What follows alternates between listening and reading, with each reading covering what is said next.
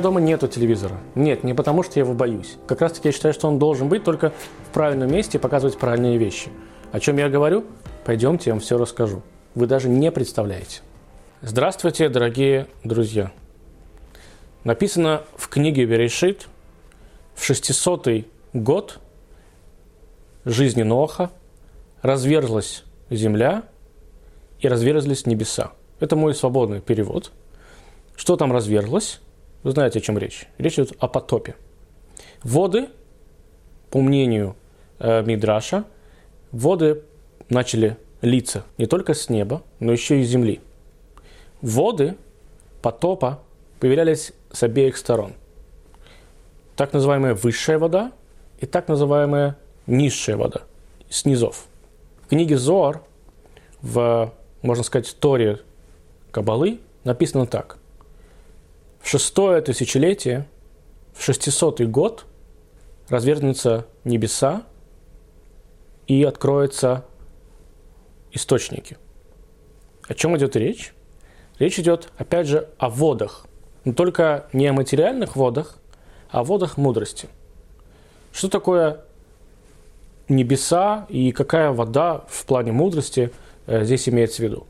Имеется в виду Тора. Знание о Торе, или точнее даже более глубокое знание о Торе, то есть учение хасидут, философия хасидизма. Что же имеется в виду э, про низшие воды? В данном случае имеется в виду мудрость, просто науки. И на самом деле, если это очень интересно, если посмотреть по датам, то вы сами знаете, что э, по еврейскому календарю сегодня идет э, шестое тысячелетие, если быть точнее, 5780 год. Поэтому в шестом тысячелетии, в 600 год, по э, светскому календарю это 1848 год, Рэбе Цемахцедек, третий Любавический Рэбе, пишет свою первую книгу, в которой подробно объясняет, что такое хасидут. Эту свою книгу он пишет, основываясь на книге своего деда, первого Любавического Рэбе, который, собственно, и является прародителем хасидут хабад – то есть учение хасидизма к течению Хабада. Это внутренняя часть Торы. До того была намного очень скрытой, эм, из уста в уста передаваемая, и даже это не кабала. Это, так сказать, душа Торы. Что-то более внутреннее, чем просто поверхностные какие-то заповеди. Если обратить внимание, опять же, дорогие друзья, напоминаю, это 1840-50 годы, наука в то время делает огромный прорыв – наука начинает все больше и больше раскрывать совершенно чего-то нового, чего-то до этого, э, до того неизведанного, непонятного. И получается очень интересно. Как будто бы Зоар предсказывал тогда заранее, что именно в это время эти источники, то есть вода сверху, Тора, вода снизу, наука, начнут работать больше и раскроются намного шире, чем они были до того. Теперь к чему все это? Для чего все эти источники раскроются, для чего они нам нужны? Это некая подготовка к приходу Машииха. То есть две абсолютно противоположные, казалось бы, истории, как Тора и наука, как религия да, и наука, начнут взаимодействовать. Работая между собой, они приведут к приходу Машиеха, к приходу Мессии. Но здесь есть парадоксальная вещь. Вы спросите меня, и будете абсолютно правы, каким образом наука может привести к приходу Мессии. Мы понимаем, что Тор – это что-то духовное, да, это религия, и вся идея прихода Машеиха, либо Мессии, некого спасителя этого мира – это абсолютно духовная история. Но наука причем здесь? Причем здесь физика, химия, алгебра и так далее. Но раз Зор все-таки говорит об этих двух вещах вместе, значит, между ними есть определенная связь. Давайте разберемся, какая. И начнем мы с вами эм, напомню себе небольшую вещь. Есть цитата, которую мы уже с вами не раз приводили. Она звучит как, что все в этом мире создано Всевышним ради славы Его. И все в этом мире создано Всевышним ради двух вещей.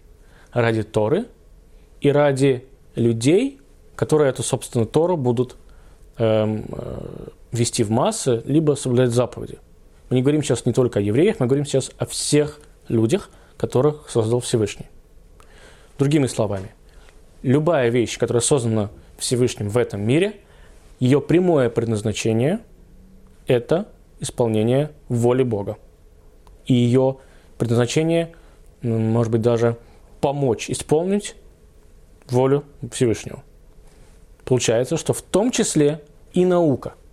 В том числе и наука – это предмет, который помогает исполнять волю Всевышнего. Это не что-то ненужное, как считают некоторые э, теологи. Наоборот, это один из инструментов, причем полезных инструментов, который помогает исполнять волю Всевышнего. Причем интересно, что Алта Ребе, первый Любавический Ребе, в своей книге Тания пишет так, что эм, науку, по идее, должен использовать каждый ради служения Всевышнему, но не каждому это дано. Что он хочет сказать? Он говорит там так. Тот же Рамбам или Рамбан э, были людьми, которые занимались светскими науками. Это были глубоко религиозные люди, мудрецы Торы, которые занимались светскими науками. Ради чего они это делали? Ради того, чтобы свое умение, свои знания, которые они подчеркнут из этих наук, им помогали в развитии Торы, развитии своего разума, конечно же, и ради э, служения Всевышнему. Поэтому, ну, это все-таки великие люди, да, Рамбам и Рамбам – величайшие мудрецы Торы, но не всякий человек, как бы нам не хотелось мудрец Торы, не всякого человека мы можем назвать мудрецом. И получается очень парадоксальная вещь. По мнению первого Любавического рэба, что тот человек, которому не дано заниматься науками, светскими науками в полной мере, но это не его. Но ему кажется, что у него все получается, он просто-напросто коверкает творение. Он просто-напросто издевается над своим умом и издевается над своей наукой. Знаете, не просто так говорят, что у каждого в этом мире есть свое дело. У каждого в этом мире есть свое предназначение. Каждый человек чем-то для чего-то он предназначен. Я сейчас имею в виду не какую-то духовную, моральную э, цель, а простые вещи. Кому-то очень интересно заниматься физикой, а кто-то очень быстро может бегать. Понятно, что оба этих людей могут совмещать это, но тот, который физику не понимает абсолютно, но она ему очень нравится, ему нравятся опыты, да, останься ты на этих опытах. Не извращай само понимание э, науки как физика. Либо если тебе не получается у тебя бегать, так бегай ради, просто ради того, чтобы быть здоровым, ради спорта своего личного, да, чтобы просто ну, твоя форма э, не становилась хуже. Но заниматься этим вплотную ради того, чтобы зарабатывать на этом деньги, чтобы потом бежать на Олимпийских играх, это тоже извращение. Каждый должен найти, это тяжело, обязан найти свою нишу, для которой он предназначен, которого предназначено его тело, его разум. Но здесь, дорогие друзья, я хочу допустить маленькую оговорку. Может быть, это и так понятно, но когда я говорю про науку, я не имею в виду институты, колледжи, любые высшие учебные заведения. Что значит я не имею их в виду? Я говорю о том, когда человек просто посещает учебное заведение для того, чтобы научиться, для того, чтобы впоследствии потом он смог зарабатывать себе на жизнь. Если же он не посещает, а живет в общежитиях, то, на мой взгляд, и на взгляд еще многих моих э, соратников, это не совсем правильная вещь. Почему? Потому что иногда мы все знаем прекрасно, здесь не нужно сейчас, наверное, э, рассказывать в подробностях, что может произойти в общежитиях, колледжах, либо университетах. И там как раз-таки в плане науки э, может быть некое извращение. Когда человек занимается какой-то наукой, на, на, на мой взгляд, он должен э, иметь право и вообще допускать, в принципе, в науке, что эта наука не до конца, и она не окончательно верна. Может быть такое, что, например, 50 лет назад, да, любой наука, посмотрите, э, в генетику абсолютно, да, то, то же самое, медицину. 50 лет назад э, люди считали, например, что банки ставить на спину очень полезная э, история и очень быстро можно вылечиться. Сегодня все запрещают это. То есть получается, что в теории любой науки есть такой момент, когда она, развиваясь, сама себя в чем-то оспаривает. И когда человек обучается науке и можно допустить там, что она может себя, только сама себе наука может оспорить, но незнание, например, выше знания Всевышнего, либо о морали, то вот здесь я бы хотел как раз-таки остановиться. Здесь, на мой взгляд, это немножко страшно. Эм, иногда мы знаем, что когда ученый человек начинает заниматься большим количеством наук, или, в принципе, да, он его захватывает это полностью, то появляется ядерная бомба. Появляется ядерная бомба, которая впоследствии, знаете, когда всегда говорят, что человек, который создавал ядерную бомбу, он даже не подозревал, как потом может произойти. Конечно, он подозревал. Человек создает оружие. Оружие не создается для созидания, оружие создается для разрушения. Мне кажется, что если бы человек, который создавал тогда ядерную бомбу, представил бы себе, в действительности представил, просто нарисовал бы себе картину, что может произойти дальше, я думаю, что, может быть, он бы остановился. Но не остановился он, опять же, это сугубо мое личное мнение, я думаю, что он не остановился только по одной причине, потому что его это захлестнуло. Эта работа его захлестнула. Он не оставлял э, вот этого момента, этой возможности, что мораль, либо вообще его дело, оно может быть в теории не до конца правильным. А когда человек живет в общежитии он, э, то, и крутится в этом 24 часа в сутки, то как раз-таки там, рано или поздно, его все это э, захватывает. Опять же, вы, наверное, уже подумали, что я против каких-то общежитий да, в институтах или в колледжах. Я не против общежитий. Не всем э, дано учиться в, те, в тех городах, в которых они живут. Я про то, какой строй может быть в этом общежитии. Если человек пришел в институт, э, пришел, он живет в этом общежитии, у него есть высокая моральная, какой-то такая, знаете, такой высокий моральный стержень, то вот это как раз-таки, пожалуйста, ради Бога, живите и учитесь там. Но ради чего будете учиться? Ради того, чтобы улучшить себя, ради того, чтобы улучшить свое понимание – и осознание, как вам приблизиться к высшей мудрости. Потому что есть у вас сейчас есть высшая мудрость, вы плюс-минус знаете Тору, и теперь вы хотите развивать э, Тору в дальнейшем при помощи какой- какой-либо науки. Чуть позже я об этом расскажу.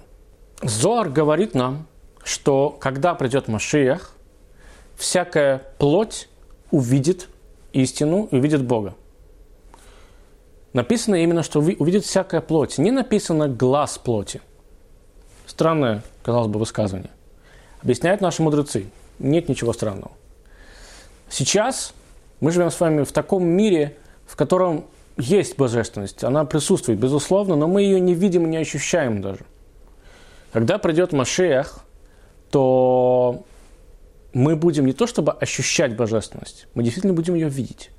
Видеть физически – то, как вы сейчас видите меня в теории, вы не видите меня прямо перед собой. Видите меня через экраны.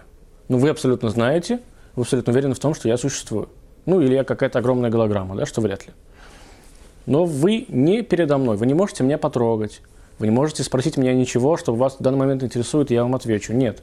Я только говорю то, что я уже заранее запланировал себе сказать вам. Но вы уверены в том, что я существую. Вы видите меня.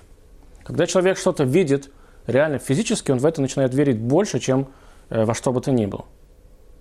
И теперь, если уж Зор так сказал, получается, что все те науки, которые в данный момент активно развиваются, они должны помочь привести Машеха. Но каким образом? Я не просто привел сначала фразу про плоть и физические, э, физическое созерцание Машеха. Я сейчас вам объясню поподробнее. Смотрите. Существует другая фраза, которая говорит «око всевидящее и ухо всеслышащее». О ком это? О Боге. Но когда нам говорят, что Он – это тот, кто все видит, и Он – это тот, кто все слышит, окей, слышит, окей, видит, пожалуйста. Хочешь – смотри, хочешь – слушай, ради Бога, да? Бог ради Бога. Делай все, что угодно. Но мы с вами уже живем в этом мире. Сегодня мы можем набрать номер телефона – и услышать человека, который находится совершенно далеко от нас, на другом э, континенте, в ту же секунду.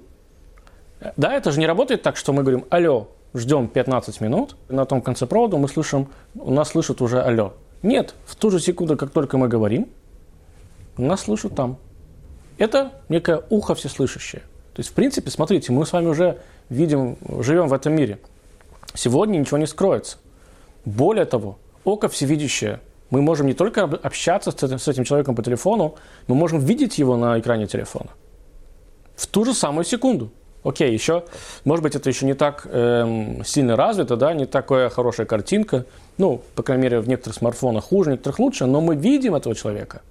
Это же потрясающая история, в принципе. Сегодня не надо э, писать письма, в принципе, да, уж по большому счету. А если ты хочешь увидеть своего родного человека, должен просто позвонить ему через WhatsApp. И это, согласитесь, все-таки, ну, в какой-то мере становится легче от этого. Когда ты можешь увидеть своих детей, находясь в командировке, родителей, которые живут в другой стране. Проще, это проще. Да, ты не можешь их обнять, но ты их видишь. Ты видишь, как они меняются или не меняются. Раньше люди встречались годами и видели, как хопа, но человек там, оказывается, посидел и как сильно он постарел. А сейчас ты как будто бы живешь рядом с ним. Честно вам скажу, даже иногда я сегодня звоню чаще своим родителям, которые живут в другой стране, чем когда они жили в э, России. Да? И я их вижу, у меня нет какого-то такого ощущения, что они очень совсем уж далеко. Нет, все рядом. Это то же самое око всевидящее. Вот ваши глаза, которые видят все сегодня. И совсем еще более глубокий пример. Мы все знаем, что наш мир напичкан камерами, которые стоят по всему городу, которые стоят в офисах, которые стоят в наших телефонах везде. Вот, передо мной тоже камера. Правда, она работает, потому что я этого захотел. Но когда я иду на, стою на остановке, да, я иду по городу, за мной легко можно проследить. А если очень захотите, еще и послушать, о чем я говорю. В это все мы верим. И в ту же секунду, обратите внимание, когда вы заходите в офис, и там написано э, «ведется видеонаблюдение», некоторые люди начинают себя вести как-то, ну, как будто более прилично. Да, и, в принципе, человек может не накричать, если это какая-то сфера обслуживания на продавца, да, например. То есть как-то это вас сковывает. Почему? Потому что кто-то за вами наблюдает. Человек так создан, что когда за ним кто-то наблюдает, он начинает, пытается себя вести более скромнее, более прилично. Или когда его слушают. Мы тоже, мы тоже начинаем следить за своей речью, что мы говорим и о ком мы говорим, да, и как мы это говорим. Но никто почему-то не чувствует вот такого трепета, когда думает, что есть ухо всеслышащее и око всевидящее от Всевышнего. Но, дорогие мои друзья, представьте себе, если же это Он, а вы согласны все, с этим, да, что Он – это тот, который создал эти уши и эти глаза, так что ему стоит узнать, о чем мы думаем, и посмотреть на нас, где бы мы ни были, услышать то, что мы думаем. Почему-то перед камерой в офисе мы боимся больше перед тем, кто создал все это, которое находится вокруг нас. Теперь еще один интересный момент, дорогие мои друзья. Помните, с чего мы с вами начали? Что все в этом мире создано для того, чтобы помочь служить Всевышнему. Нам с вами, людям, да, подчеркну еще раз, не только евреям, всем людям на планете служить Всевышнему. Любой предмет. Есть э, высказывание в Торе, которое звучит так, что золото не должно было бы существовать в этом мире. Люди бы не были бы его достойны только ради одного. Ради чего? Ради того, чтобы им можно было украсить храм. Иерусалимский храм. Он был украшен золотом. И все. Это единственная цель, ради которой Всевышний сотворил золото. Но мы видим, что золото сегодня пользуется не только ради украшений, в принципе, там даже, если не говорить про храмы, да, а говорим про украшения женщин, ювелирные какие-то изделия, а просто золото сегодня это деньги. Почему так это происходит? Потому что у человека есть право выбора. Все в этом мире можно использовать либо на благо, либо на зло. Либо ради того, чтобы помочь э, успешно служить Всевышнему, либо наоборот. Либо, в принципе, не использовать. И то же самое связано с наукой. То же самое Зоар, также он называет и науку. Наука сама по себе сотворена ради того, чтобы помочь служить Всевышнему. Но она может и не помогать. Я не говорю сейчас про вред. Она может быть просто никакой. И можно просто изучать, изучать, изучать, изучать. Опять же, почему? Потому что у человека есть право выбора. Но глобально сама цель науки – помочь Торе. И поэтому это никак не противоречит. Само появление науки в этом мире никак не противоречит. Знаете, есть э, несколько видов, не хочу сказать, э, религий, но взглядов да, религиозных людей всего мира на то, что наука это от, там, не знаю, от зла, от каких-то непонятных там людей, да, это все вредит, телевизор смотреть нельзя. Э, я вам открою вам секрет. У религиозных людей, многих религиозных людей, хасидских течений, не принято дома держать телевизор. Не принято. И если вы зайдете в мой дом, вы не, не, вы не найдете там телевизора. Его нет. Почему его нет? Потому что из него льется всякая дрянь. Не потому что я считаю, что это э, прогресс, который помешает мне, и он там, да, ведет меня козлу. Нет. Из него льется всякая ерунда, от которой мне полезного ничего не будет. А только наоборот, не дай бог, можно навредить вред моим детям, которые могут включить непонятно что, непонятно что увидеть, непонятно что себе придумать, и дальше непонятно, что может, как это может закончиться. Но у меня есть телевизор в детской. Вы удивляетесь, наверное. Нет. Он не подключен к кабельному. Он стоит рядом с э, видео, э, с компакт этим какой-то штукой, на которой проигрываются диски. И я включаю этим детям то, что я хочу, чтобы они смотрели. Развивающие передачи про животных, э, не только про Тор. Они смотрят, кто такие гепарды, кто такие слоны, как летают самолеты, все что угодно. В том числе, конечно же, и какие-то вещи, связанные с Торой. Но это, по крайней мере, я им показываю. Я не считаю, что этот ящик, через который э, на меня кто-то смотрит, это что-то зло. Это не зло. Это лишь вспомогательный предмет для того, чтобы мне стать лучше. Если использовать его предмет, этот предмет правильно, то, дай бог, он еще может помочь. То же самое, кстати, касается эм, радио. Когда Либаевский Рэбе начал выступать по радио, многие удивлялись. Как это так? Радио, непонятная история, оттуда льется песни. Любавичский Рэбе говорил очень простую вещь. Если есть предмет, который может помочь одному еврею, э, одному э, человеку, который причисляет к себе к течению Бны Ноах, либо просто человеку, который хочет послушать то, что я говорю, почему я должен запрещать ему слушать радио?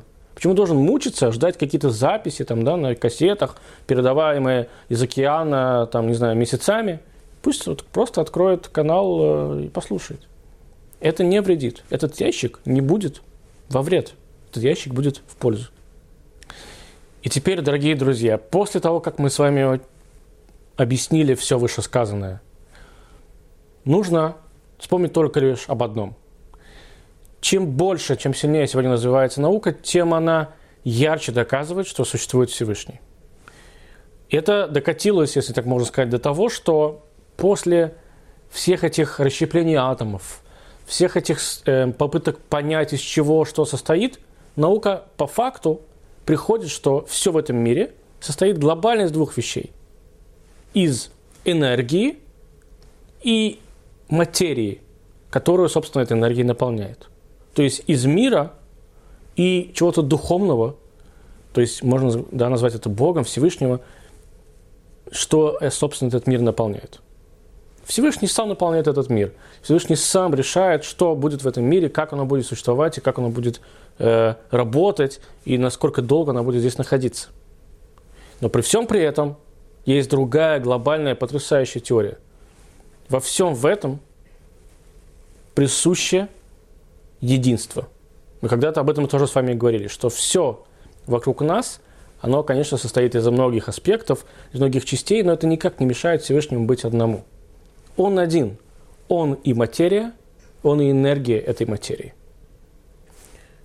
Сегодняшняя наука все чаще и чаще это доказывает.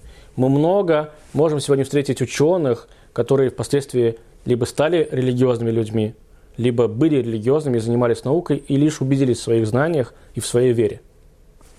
Поэтому это парадоксально, но это факт. И спорить с этим тяжело.